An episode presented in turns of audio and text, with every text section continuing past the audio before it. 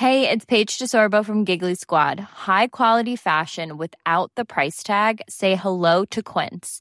I'm snagging high-end essentials like cozy cashmere sweaters, sleek leather jackets, fine jewelry, and so much more. With Quince being 50 to 80% less than similar brands. And they partner with factories that prioritize safe, ethical, and responsible manufacturing. I love that. Luxury quality within reach. Go to quince.com slash style to get free shipping and 365-day returns on your next order. quince.com slash style. Heraldo Radio, la H se lee, se comparte, se ve y ahora también se escucha.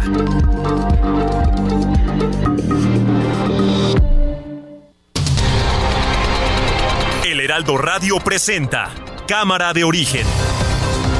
Un espacio para enterarnos del trabajo de las legisladoras y legisladores en los Congresos de México. En Cámara de Origen tiene la palabra Carlos Zúñiga Pérez.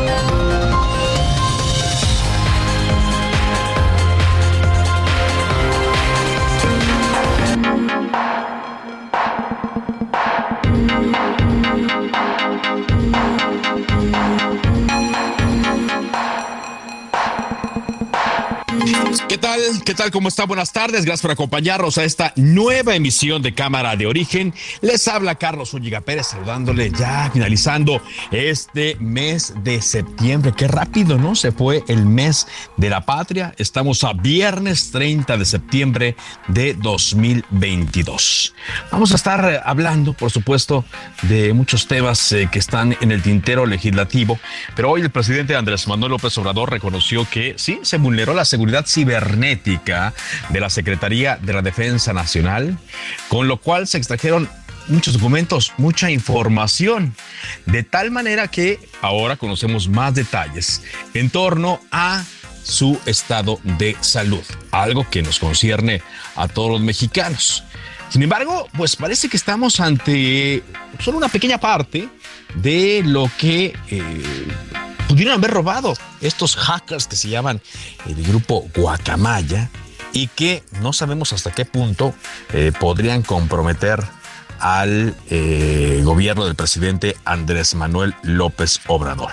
Ahora hay que ver también qué se va a hacer al respecto toda vez que se ha divulgado que la Secretaría de la Función Pública ya tenía conocimiento de que podría ocurrir esto, de que era necesario mm, reforzar la seguridad cibernética de la Secretaría de la Defensa Nacional. Es un tema delicado porque pues hoy por hoy el ejército está presente en muchas, muchas actividades aquí en el país y que se revele información que ellos manejen, sobre todo en ciertas manos, en ciertos intereses, puede ser muy delicado. El tema de la salud del presidente, bueno, pues eh, es un asunto del cual todos los mexicanos, creo yo, debemos estar enterados, así debe ser en una democracia. Así que solamente es una parte. Vamos a ver qué se puede saber en las siguientes semanas. Vamos a tener hoy entrevistas relacionadas al quehacer legislativo y por supuesto la información del momento. Ah, arrancamos como siempre lo hacemos escuchando cómo va la información a esta hora del día. Es eh, cierto, hubo un ataque cibernético, así le llama, al robo ¿no? de información Ahora, ¿qué es lo que dan a conocer? Pues lo que es de dominio público, del que nada debe, nada teme. ¿Pero los datos sobre su salud son ciertos o no? Sí, son ciertos. Sí, este, yo estoy enfermo, tengo varios padecimientos. Les voy a poner una canción. Solamente hay una cosa que no tengo, que dice ahí la canción, lo del alcohol. Pero lo demás sí. Y este otros males. Todos los que se mencionan ahí, ¿por qué no pones a Chicoche? Lo de la ambulancia que fue a Palenque eh, a principios de, enero, porque había pues eh, un riesgo de infarto y me llevaron al hospital y me recomendaron un cateterismo, si ustedes se acuerdan de eso, me dijeron hay que hacerlo, les pedí unos días, en eso me dio COVID y tuve que esperar a que pasara el COVID Senador Ricardo Monreal. Es delicado y tenemos que actuar para que nuestro país no sea vulnerable. En el Senado vamos a revisar todo el aspecto de ciberseguridad cuyas iniciativas ya están listas para aprobarse y hemos avanzado en los acuerdos fundamentales.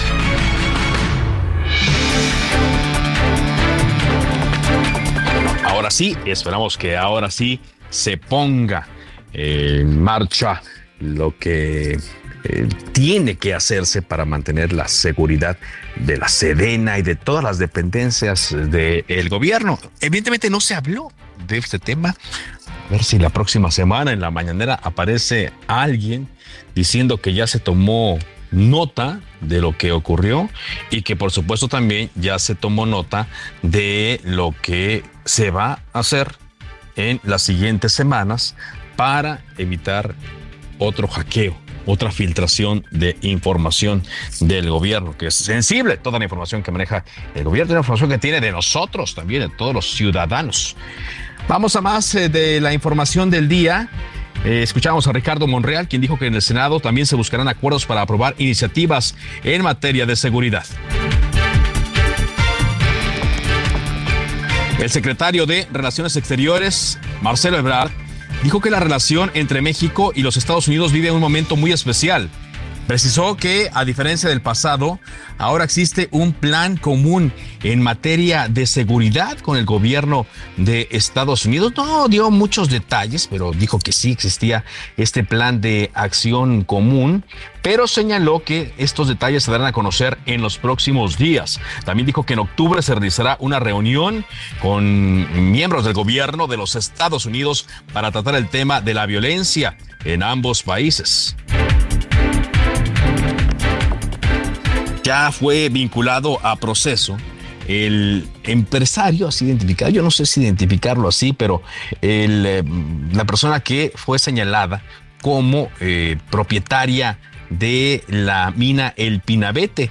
Él se llama Carlos Elior Solís Arriaga y es acusado de explotar de forma ilícita esta mina, en donde 10 trabajadores quedaron atrapados murieron luego de un derrumbe ocurrido el pasado día 3 de agosto.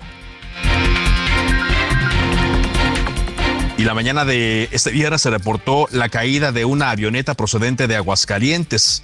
Esta se dirigía a Toluca. El accidente ocurrió en el municipio de Ostolotepec. Otzolotepec, en el Estado de México.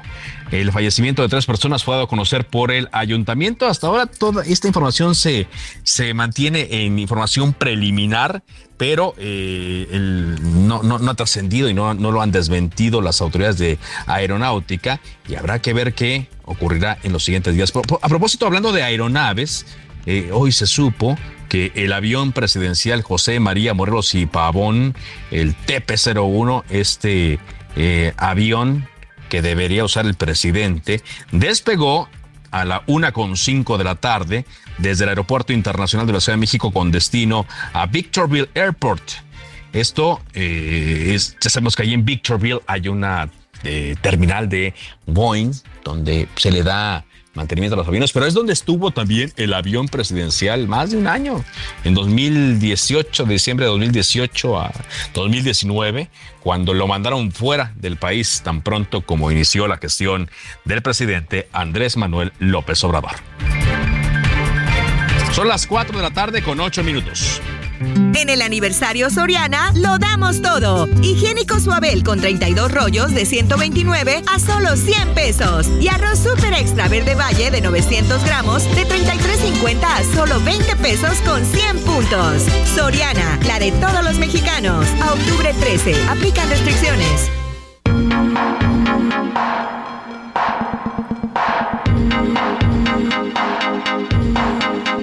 Bueno, vamos a avanzar en la información en este día, viernes 30 de septiembre de 2022.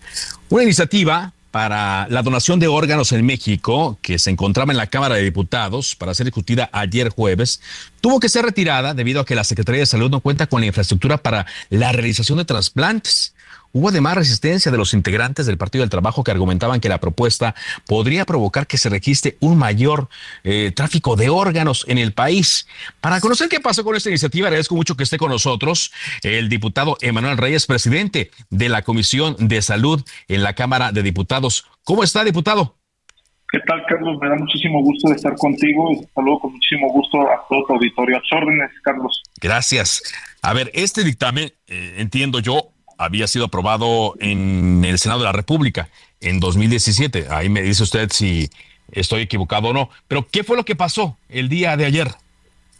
Sí, mira, primero te platico. Este es un dictamen que venía del Senado de la República, efectivamente desde el 2017, promovido por la entonces senadora Lorena Cuellar Cisneros, hoy gobernadora del estado de Tlaxcala, también por el senador Francisco Salvador López del PAN y entre otros promoventes como el propio Zoé Robledo, director del Instituto Mexicano del Seguro Social, llega a la Comisión de Salud. Nosotros lo abordamos hasta esta legislatura, se pudo haber abordado desde la pasada, pero ahora que me toca a mí presidir la Comisión de Salud, lo asumimos desde una forma interdisciplinaria, revisamos sus alcances, sus aspectos, solicitamos las opiniones a la Secretaría de Salud y al Instituto Mexicano del Seguro Social. El INS es el único que nos manda su opinión en sentido positivo, la ven con buenos ojos, la tratamos de empujar, de avanzar, se da un acuerdo al interior de la Junta de Coordinación Política por todos los partidos donde se acuerda subirla justamente el día de ayer. Y bueno, después de eh, algunos malentendidos que se dan por parte de algunos legisladores del Partido del Trabajo, se toma la decisión de bajarse, de bajarse por el momento esto no significa que no vaya a ser abordado en próximos días, sino más bien se tendrán que aclarar algunas dudas como las que tú ya comentas. Exacto. Eh, pues digamos que eh, en México, lo entendemos, hay una falta de cultura de órganos y pues eh, una iniciativa como esta ayudaría mucho. ¿Es solamente la eh, inquietud de los eh, diputados del Partido del Trabajo o tuvo que ver algo también el subsecretario Hugo López Gatel, porque por ahí leía en columnas que quizá él también intervino para esto. No, mira, oficialmente nosotros no tenemos no tenemos ninguna comunicación por parte del subsecretario de Salud. Más bien yo pensaría que ahí tuvo que ver mucho la presión de los diputados del Partido del Trabajo. Nosotros hemos pensado que tenemos que trabajar dictámenes de consenso y creo que lo que recae es justamente en una grilla que existe en cuanto al donador presunto. Esto significa pues precisar que la donación en materia de órganos, tejidos, células y cadáveres consiste en un consentimiento presunto de la persona mayor de edad. Es decir, que si la, la persona muere, pero si no manifestó que no era donador, bueno, pues en automático las instituciones de salud entran y asumen la posibilidad de poder transmitir vida a través de la donación de los órganos, es decir, rescatan los órganos para poder eh, donárselos a, una de las personas que se encuentran dentro de esta larga lista de 23 mil mexicanos y mexicanas que están a la espera de recibir un órgano, principalmente riñón, córnea, hígado, corazón, entre otros. Entonces yo creo que aquí es muy importante decir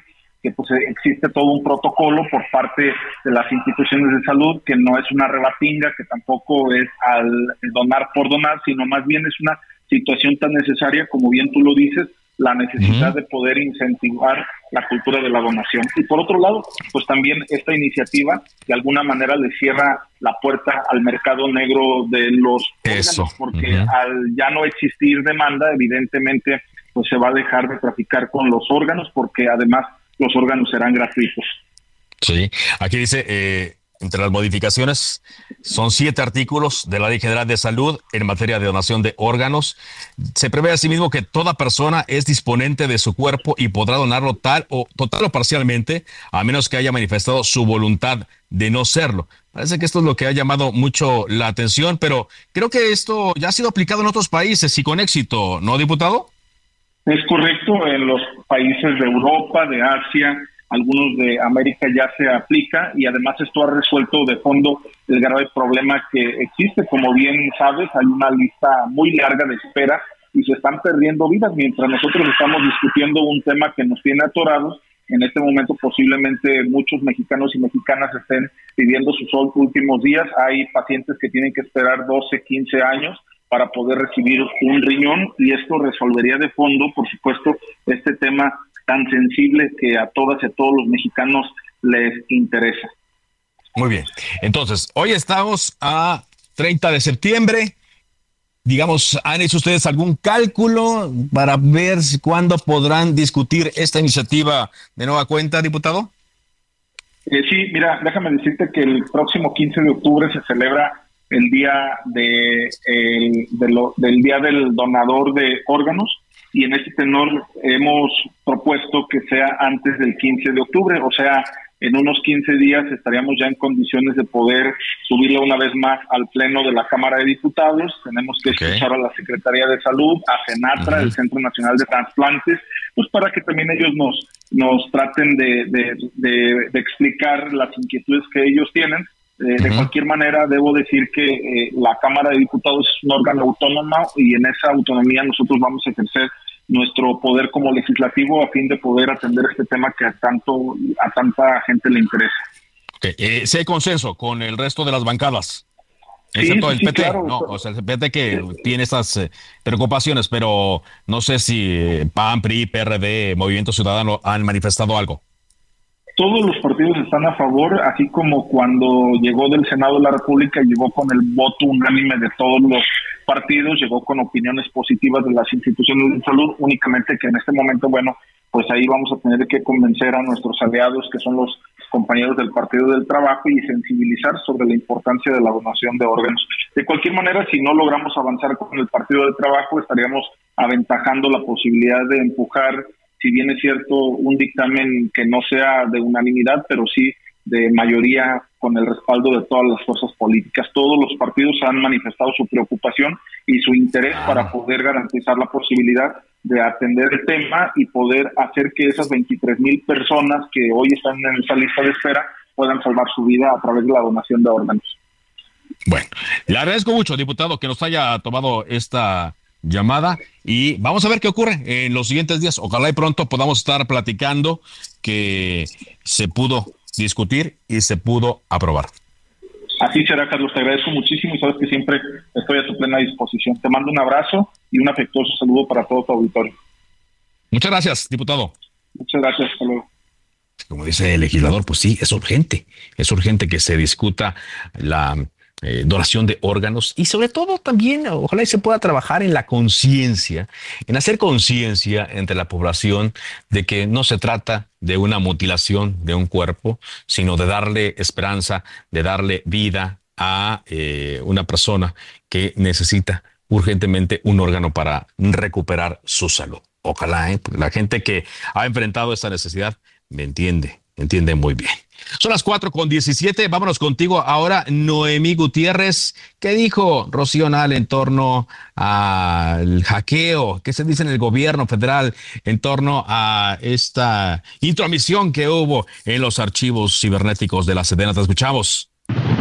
Hola, muy buenas tardes. Pues comentarte que el presidente Andrés Manuel López Obrador viajó hasta Huatulco para encabezar una reunión de evaluación a los apoyos que se le están dando a los afectados por el huracán Ágata y fue en el aeropuerto aquí de Huatulco en donde nos encontramos a la secretaria de Energía Rocío Nale. Ahí le cuestionamos eh, este hackeo que tuvo la Sedena y en donde sustrajeron diversos documentos confidenciales en materia de seguridad, pero sobre todo que hablaban sobre la salud del primer mandatario. Si me permites, vamos a escuchar qué fue lo que nos dijo Rocío Nale a mediodía pero son varios documentos. ¿No hay riesgo de que otras este, dependencias también sean vulnerables a estos hackeos? Bueno, en todo el mundo la ciberseguridad es algo que se atiende constantemente, en todo el mundo, con todas las empresas, en todos los gobiernos, y estamos dentro de ello. Pero entonces no hay riesgo de vulnerabilidad en otras dependencias. Como en todo, como en todo el mundo, todo mundo tiene eh, ciberseguridad y pues pues está cuestionando la salud del primer mandatario y eso fue lo que nos respondió en el aeropuerto. No, imagínate. A las 6 de la mañana ya está trabajando hasta las 9 de la noche con una energía eh, intensa. Eh, todos los que trabajamos cerca de él, pues vemos eh, el ritmo de trabajo que trae y que, estamos acompañándolos. Entonces, pues es una persona con bastante energía, goza de, de buena salud, lo atienden, qué bueno que se atiende, porque lo necesitamos los mexicanos. Bueno, ya por último te comento que al final del evento hablamos con el secretario de Salud, Jorge Alcocer, que dijo que el presidente López Obrador pues es un hombre fuerte, además de que garantizó que terminará su sexenio. El reporte que te tengo. Bueno, gracias, muchas gracias eh, por este reporte, Noemí. A propósito de esto, desde principios de este mes, la diputada María Eugenia Hernández Pérez, integrante de la fracción de Morena, había anunciado que se impulsaría en este eh, primer periodo del segundo año de trabajos legislativos, eh, pues una iniciativa en materia de ciberseguridad y ciberdelitos. Y hoy más que nunca parece, diputada, que hace falta discutir ya esto. ¿Cómo le va? Bienvenida a Cámara de Origen. Muy bien, eh, muy bien, muchas gracias por, por la atención. Por supuesto que ya es urgente trabajar el tema de ciberseguridad. Lo hemos estado nosotros eh, ya siguiendo el tema desde hace más de ya cuatro años prácticamente, hemos estado investigando más, sabemos cuáles son las incidencias de los ciberataques a nivel mundial, pero eh, la preocupación fundamental siempre ha sido que los ciberataques pues vayan dirigidos precisamente a, instituciones de, de, tipo federal como la Sedena, como Pemex, como el INE, como otras instancias más que resguardan toda la información fundamentalmente de toda la ciudadanía. Consideramos que es muy importante ya legislar sobre este tema, pero este, hemos estado realizando muchísimos esfuerzos con diversos eh, elementos, sujetos del, de este ecosistema y hemos insistido en que falta que se eh, aglutinen todos los trabajos de investigación de ciberseguridad para ya este, caminarle todos juntos, ¿no? Sí, porque es algo que se está actualizando constantemente, ¿no, diputada? Ahora, eh, ¿qué significaría esto? Eh, ¿Hacer una ley nueva desde cero o eh, actualizar las que ya están? Pues fundamentalmente es, nosotros hemos estado insistiendo en la creación ya de un instituto, una institución de, de ciberseguridad que sea ajena a las entidades federativas para que tenga autonomía y que pueda realizar bien todos los trabajos. Eh, esto eh, por el momento pues no es posible porque falta presupuesto para la creación de este instituto. Sin embargo, lo que sí se puede hacer es legislar sobre la, lo que ya se tiene este, en este momento, aunque eh, dentro de lo que es la bancada de Morena se ha contemplado apoyar el tema de ciberseguridad y la esta Rosa Isela de seguridad nos dijo que, que va a que va a avanzar la, la ley, una ley sobre ciberseguridad. Ley sobre seguridad. Pero entonces, ¿esta la presentaría el gobierno federal a través de la Secretaría de Seguridad y Protección Ciudadana? Eh, Rosa Isela, Rosa Isela, eh, cuando estuvo con nosotros en la bancada, mencionó que eh, se iba a apoyar, a respaldar esta, una ley de ciberseguridad a través de la propia Secretaría. Sin embargo, sin embargo, déjeme decirle que somos diversos legisladores que hemos estado trabajando sobre, eh, sobre, este, sobre este tema sobre este tema y dicen que serán considerados todos los puntos de vista, las aportaciones que como legisladores hemos estado nosotros eh, realizando. En mi caso, pues he insistido mucho que la ciberseguridad sea considerado dentro de lo que es la seguridad nacional para todos nosotros, porque no nada más van a, son vulnerables las, las instituciones como claro como Sedena, como el INE, sino que también nosotros como ciudadanos estamos siendo vulnerados desde eh, nuestro, el Internet que tenemos, desde nuestros celulares, desde todos. O, sea, ya es una cuestión desde mi punto de vista que es un asunto de seguridad nacional, que se considere la ciberseguridad como un tema de seguridad nacional. exactamente, ya ve lo que pasó eh, recientemente con el gobierno federal, pero como usted lo dice, eh, cada vez estamos conociendo más casos, de, por ejemplo, de que hackean el WhatsApp, un robo de identidad, entre otras cosas. ¿Este asunto eh, podría meter eh, prisa en lo que conocimos ayer? ¿Usted va a pedir que se acelere esta discusión? Por supuesto que sí, esto es muy, muy, muy grave lo que lo que está sucediendo, pero pues también hemos tenido muchos ciberataques también en este en, bancos, ¿no? En, bancos, en en todo eso, nada más que los bancos pues no nos dan a conocer este, este tipo de cuestiones, pues porque no es conveniente que los clientes pues estaría, ¿no? Claro, claro. Bueno, pues ojalá mucho éxito en este trabajo será el beneficio de todos y los mexicanos y las empresas, el gobierno también. Ojalá pronto podamos estar hablando sobre esto. Gracias, diputada. Muchas gracias a usted y tenga la seguridad que desde el eh, ámbito legislativo tendremos que impulsarle velocidad y presionar más para que pase a la verdad este tipo de sobre ciberseguridad. Bueno, ya se los cortó, pero muchas gracias. Gracias, diputada. Una pausa, regresamos.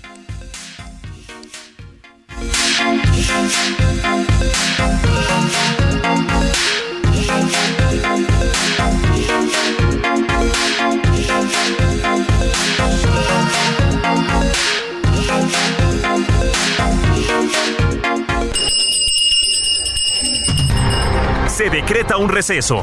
Vamos a un corte, pero volvemos a Cámara de Origen con Carlos Zúñiga Pérez. Heraldo Radio, con la H que sí suena y ahora también se escucha.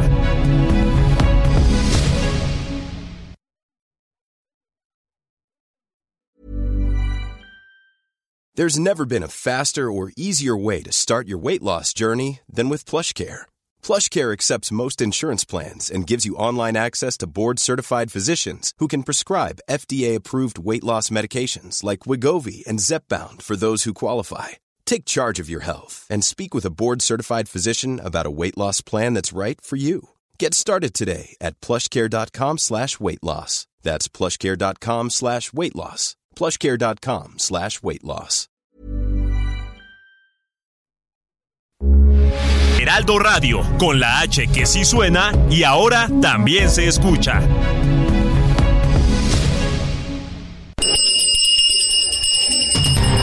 Se reanuda la sesión.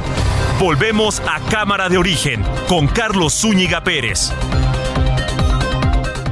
En el aniversario Soriana, pantalla Samsung 70 pulgadas 4K Smart TV a 16,990 y pantalla JBC 50 pulgadas Roku TV 4K Smart TV a solo 6,990 pesos. Soriana, la de todos los mexicanos. Octubre 3, consulta modelo participante. Aplica restricciones.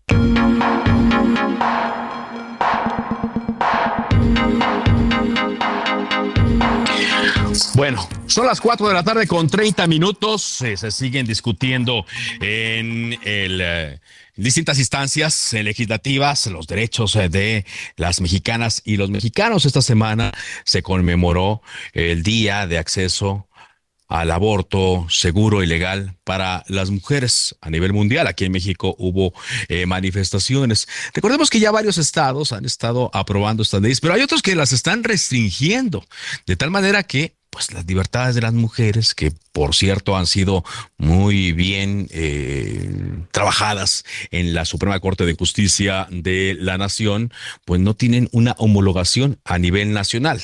Algo pasó en el Senado de la República que se aplazó eh, el dictamen, discutir el dictamen sobre varios cambios a la Ley General de Salud, el derecho al aborto y la objeción de conciencia. Por eso agradezco mucho a la diputada Patricia, no correjo, a la senadora Patricia Mercado, senadora del Partido Movimiento Ciudadano, que esté con nosotros esta tarde de viernes. ¿Cómo le va, senadora?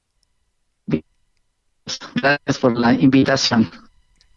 se está cortando un poquito ahí la comunicación, espero recuperarla eh, en un momento. ¿Me escucha ahí, diputada? No, senadora. Yo me, estoy, me estoy equivocando, pero no. Se cortó la comunicación un momento, recupero a eh, Patricia Mercado. Hubo ahí un tema que incluso, eh, pues, eh, creó confusión entre la ciudadanía porque, pues, se, se, dio la intervención, según acusaron algunos y algunas legisladoras sobre todo, de la Iglesia Católica. De tal manera que se creó una confusión en lo que realmente se quería legislar. Hablaron incluso de que hubo amenazas para legisladores, de tal manera que, pues, eh, entre la información que se estuvo generando, hubo muchísima, muchísima eh, información cruzada que ahora genera confusión. Patricia Mercado, ¿me escucha ahora sí? Sí, perfecto. Aquí estoy. Vamos, a intentar eh, avanzar con la entrevista. ¿Qué pasó con este dictamen eh, para reformar la Ley General de Salud en materia de aborto a nivel federal? Pues mire, en, este, no. ¿sabe qué? No se oye bien. No se oye bien. Discúlpeme, eh, senadora, y discúlpeme al auditorio. y en un momento vamos a recuperar la comunicación con Patricia Mercado a ver si la podemos mejorar en unos instantes más. Mientras eh, voy comentándole eh, a ustedes que ya salió una declaración, como decía eh, mi compañera Noemí Gutiérrez, en torno a la salud del presidente Andrés Manuel López Obrador. Jorge Alcocer, el secretario de Salud, aseguró que el presidente goza de un buen estado y que va a terminar bien su sexenio. Está fuerte y tiene un buen estado de salud. Esto lo dijo en Guerrero, donde varios eh, funcionarios han estado eh, arribando el día de hoy. Eh, la tercera vencida. Senadora Patricia Mercado, ¿me escucha? No. ¿Me escucha ahí, senadora Patricia Mercado? Bueno, no. No, no, no, se está cortando, fíjese se está cortando la, Vamos a intentarlo de una línea fija, a ver si es eh, posible. Le pediría a la producción que podamos eh, asegurar bien la, comunicación con la eh, senadora Patricia Mercado. Y esta semana también hemos estado hablando mucho del caso Ayotzinapa. Hoy conocimos que Dos semanas antes de que se cumplimentara la segunda orden de aprehensión por este caso, el capitán retirado José Martínez Crespo, preso en el campo militar 1A, solicitó a un juez federal su libertad bajo caución. La petición realizada a fines de agosto en un juicio de amparo que interpuso su defensa contra la orden de detención, que se le cumplimentó en septiembre por la desaparición de los 42 normalistas, le fue negada, ya que la legislación que rige el juicio de amparo no prevé la posibilidad de solicitar al juez de distrito la libertad. Y eh, esta petición de libertad no se, bueno, se está analizando. Y hoy el presidente Andrés Manuel López Obrador también hizo referencia a este tema, luego de que ayer hizo declaraciones en las que eh, señalaba que al hablar de un número mayor de militares posiblemente involucrados en el tema de Ayotzinapa, eh, se quiso provocar una rebelión en el ejército mexicano pero no dijo quién, quién o quiénes podrían estar detrás de esto, de tal manera que eh, pues al caso Ayotzinapa le pueden eh, generar un mayor perjudicarlo más. Nosotros hemos dicho a lo largo de esta semana que eh, los hechos recientes, incluso la renuncia del fiscal que se había designado para la investigación de este caso, pues eh, no abonaba a la certeza y a la seguridad. Son las 4 de la tarde con 36 minutos. Patricia Mercado, senadora de Movimiento Ciudadano, buenas tardes. Buenas tardes, buenas tardes, Carlos. Pues estábamos hablando, ahora sí. Eh, a ver, ayer eh, íbamos a senadoras de todos los grupos parlamentarios, presentamos hace un año una iniciativa para reformar la Ley General de Salud y eh, tomar lo que había lo que había determinado la Suprema Corte de garantizar el derecho a decidir de las mujeres con la interrupción del embarazo, incluida la interrupción del embarazo y el tema de la objeción de conciencia, es decir, regular, ¿no? Esta esta cuestión de que los médicos o personal de enfermería pueden decir yo mis convicciones no me permiten realizar esta esta interrupción, pero que este, los servicios de salud no tienen que hacer, ¿no? O sea, una cosa es el derecho individual y otra cosa es el servicio. Entonces, bueno, este, junto con otras muchas modificaciones que tienen que ver con salud, eh, salud sexual y salud reproductiva, la Ley General de, Educación también, sobre todo el tema de educación sexual, eh, bueno, pues algunas legisladoras, pidieron este tiempo para eh, pues para hacer otro tipo de propuestas, para ver bien el dictamen, eh, había un, hay una discusión sobre si, digamos, la Ley General de Salud puede, eh, al ser una ley general que es de cumplimiento obligatorio, pues a ver si puede, digamos, eh, los lineamientos que dé con respecto al aborto, pues pueden ser, digamos, acatados por todos los, los estados de la República. Ahí había una discusión en el sentido de no, de decir, según la legislación de cada estado, ¿no? Porque el aborto está prohibido como un delito de fuero común. Entonces está esta discusión, dijimos muy bien que se baje, este, que no lo votemos eh, el día de ayer, pero eh, bueno, vamos a ver qué otras propuestas, porque bueno, yo creo que el diálogo siempre es importante y sobre todo porque yo decía la iniciativa es, es una iniciativa de por lo menos una senadora de cada grupo parlamentario, incluido el Partido Acción Nacional. O sea, el, Partido Acción Nacional que es el que se opone casi siempre es que es, digamos, este el tipo que por doctrina, exacto, por doctrina y por sus eh, programas y demás, este, se oponen a, la, a, la, a la despenalización del aborto, ¿no? Pero, digamos, como en todo, este tema atraviesa de manera transversal, no hay ninguna agrupación política que diga yo, todos mis militantes estamos a favor o estamos en contra, sino que hay, digamos, una, una este, divisiones como siempre ha habido, unos están a favor, otros no, en fin, esto les pasa a todos los grupos parlamentarios y así también les pasa a las bancadas en el Senado. Pero empezó a haber una pues una mala información que estábamos proponiendo que este, el aborto podía darse a los nueve meses este bueno unas cosas digamos que no tienen no tenían ningún sentido y se empezó a enfocar sobre la presidenta de la Comisión de Igualdad que es la senadora Exacto. Mitchell digamos en el sentido de por las redes por muchas amenazas, ¿no? Este, amenazas muy, pues muy fuertes y aparte, me parece que incluso algunos, eh, pues algunos periodistas también empezaron como a eh, a, asustar con eso, ¿no? De que queríamos también un infanticidio más que eh, la interrupción legal del embarazo que, en general en los 11, estados que se ha aprobado es hasta los 12 meses. Y, sí a los 14. Semanas, dos, semanas. Eso, y, bueno, por eso se generó este pues este ambiente este pero quiénes eh, senadora quiénes eh, son los o fueron los encargados de generar esta desinformación que luego provocó eh, toda esta serie de amenazas por redes sociales a la senadora Manu pues, pues no sabemos,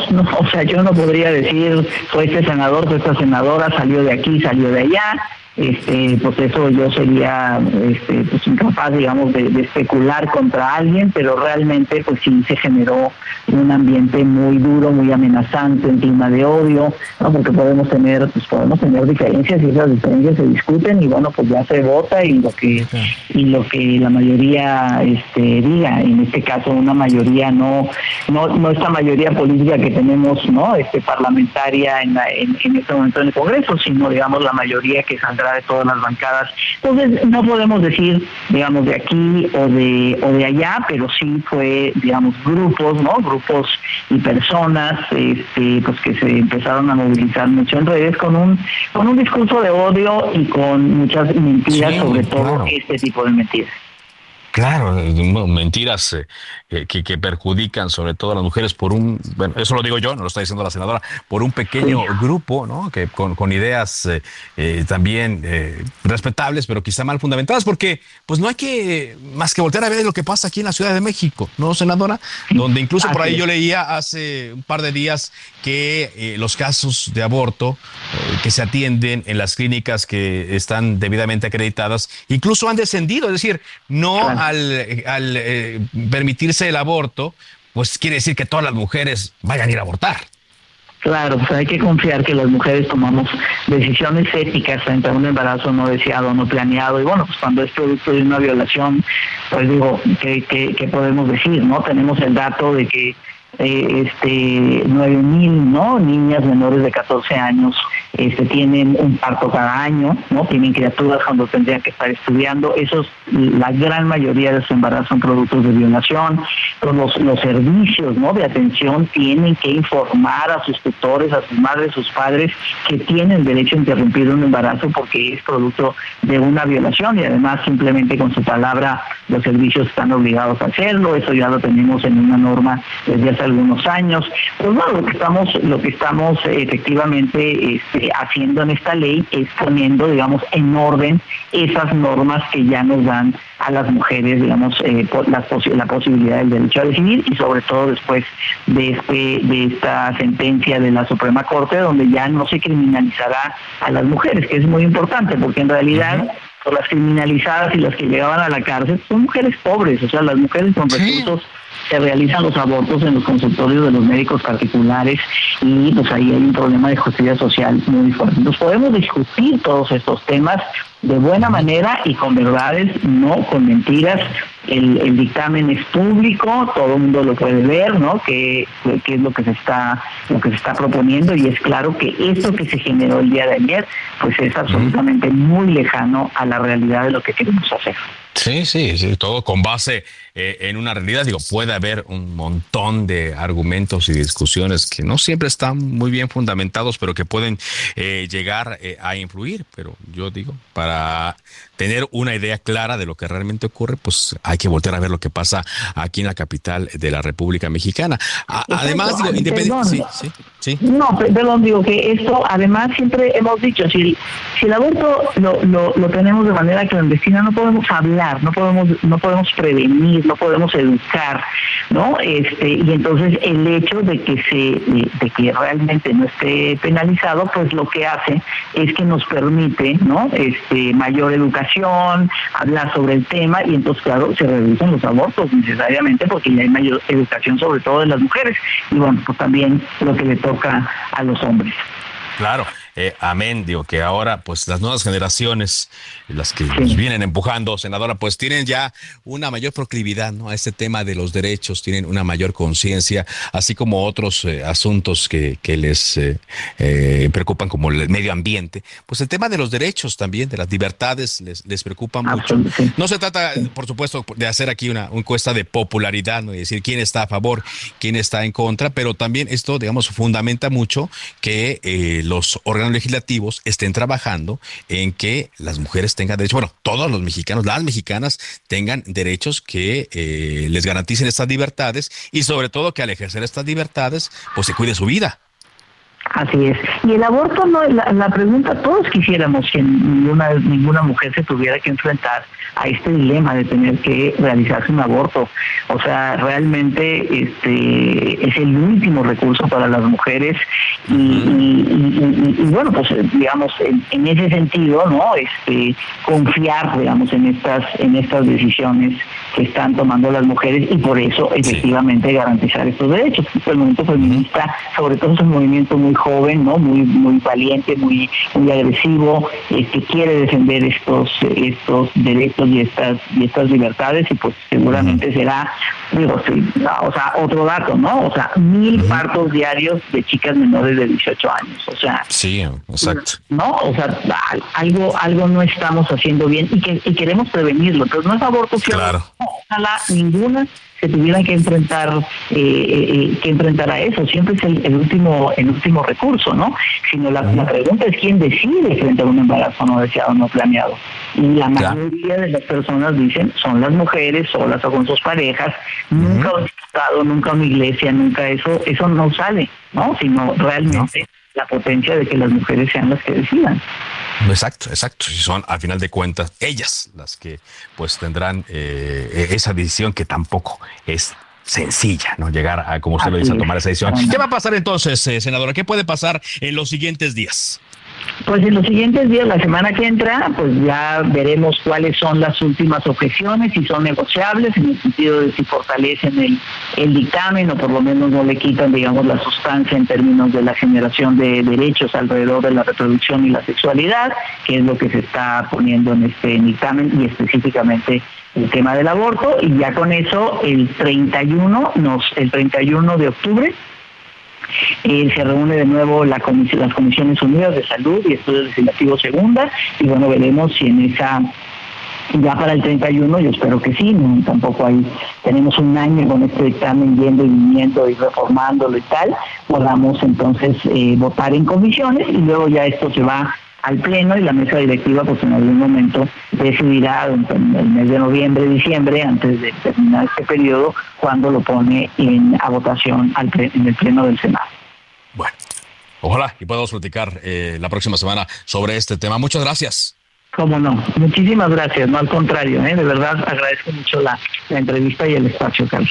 Buenas tardes. Gracias. Sobre todo para aclarar ese tema, como decía la senadora Patricia Mercado de Movimiento Ciudadano. ¿Por qué? Porque sí hubo una campaña de desinformación malintencionada, eh, por supuesto, incluso de un señor que se llama Esteban Arce. Eh, que dice aquí es conductor de radio y televisión, que decía abortar hasta nueve meses SOS mañana jueves, esto lo escribió el miércoles, mañana jueves 29 de septiembre, senadores podrían votar una iniciativa de ley horrorosa que permitiría matar al bebé al nacer. Así que al sacar su cabecita se ha degollado. Imagínese usted esto. La propuesta macabra proviene, dice, de la Comisión de Salud y tiene como autora Malú Micher, cosa que no es así. ¿Por qué? ¿Por qué esta desinformación? ¿Por qué estas ganas de, de llevar a los extremos algo? La labor de nosotros los periodistas, sí, bueno, somos conductores, estamos frente a la radio y la televisión, es corroborar los hechos, es ir a confirmar si la información que nos llega es cierta o no, consultarla con la fuente directamente y ya después emitir a través de cualquiera de los medios de comunicación que tenemos a nuestra mano, pues información, pero real, certera, no eh, información manipulada que puede tener como fin otro. Qué tristeza, la verdad que este tipo de cosas ocurran. Pero bueno, cada quien sabe con quién se informa, ¿eh? Aquí nosotros no, nunca le decimos con quién más que escuche Cámara de Origen, por supuesto. Y el Heraldo Media Group.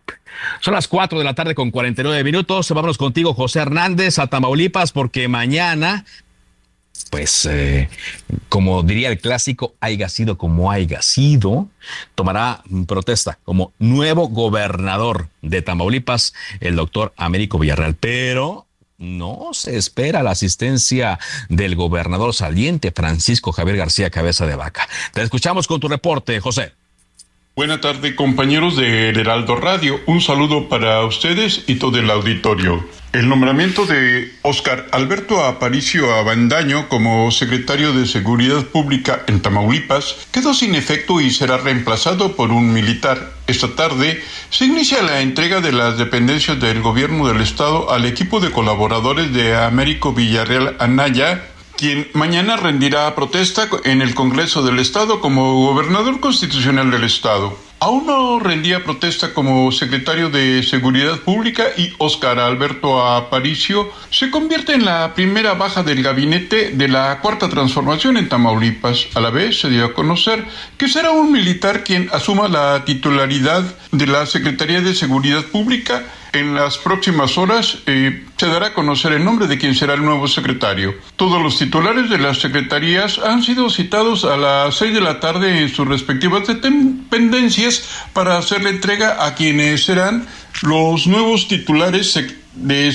Villarreal Anaya. Será únicamente el secretario general de gobierno, Héctor Joel Villarreal González, y el nuevo secretario de Seguridad Pública, quienes a la medianoche de hoy asuman el cargo. Mañana será el secretario de Gobernación, Adán Augusto López Hernández, quien asista con la representación del presidente Manuel López Obrador a la toma de protesta en el Congreso del Estado.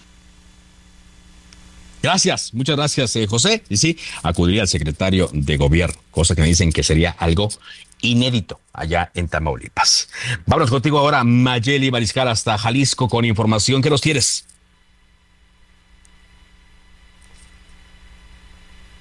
No, no me escucha, Mayeli Mariscal. Mayeli, ¿ahí me escuchas?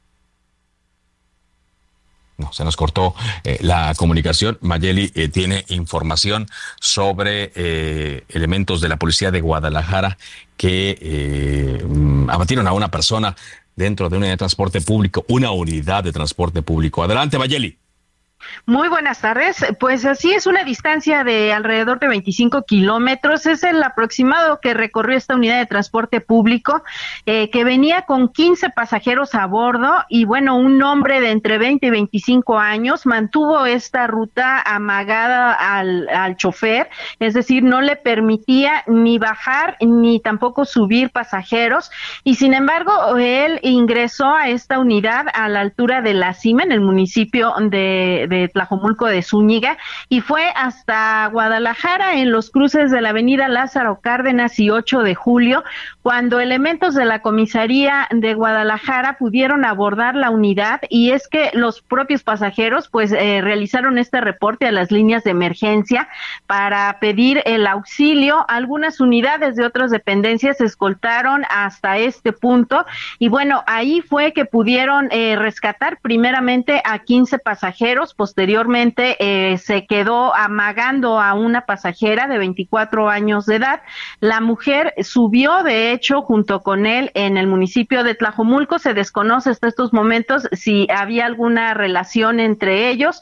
El tema es que, eh, pues, pudieron rescatar a la mujer. El agresor quedó abatido al interior de esta unidad de transporte público y, bueno, ella fue atendida de algunas heridas eh, con arma blanca, un cuchillo que portaba el agresor en cuello y en uno de sus brazos.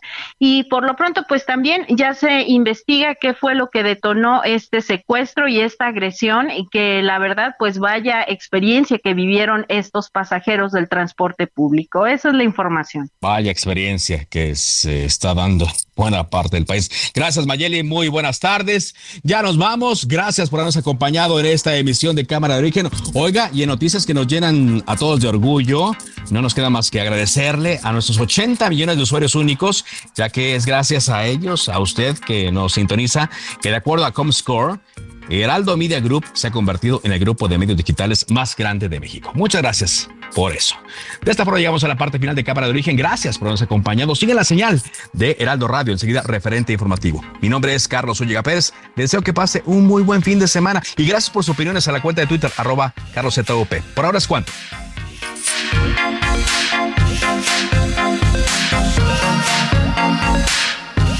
En el aniversario Soriana lo damos todo. Higiénico Suabel con 32 rollos de 129 a solo 100 pesos. Y arroz super extra verde valle de 900 gramos de 33.50 a solo 20 pesos con 100 puntos. Soriana, la de todos los mexicanos. A octubre 13. Aplican restricciones se cita para el próximo programa. Cámara de origen, a la misma hora, por las mismas frecuencias del Heraldo Radio. Se levanta la sesión.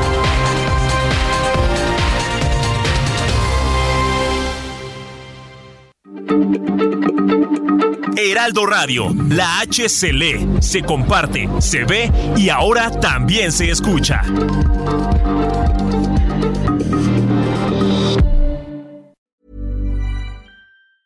Normally, being a little extra might be a bit much, but not when it comes to healthcare. That's why United Healthcare's Health Protector Guard fixed indemnity insurance plans, underwritten by Golden Rule Insurance Company, supplement your primary plan so you manage out of pocket costs. Learn more at uh1.com.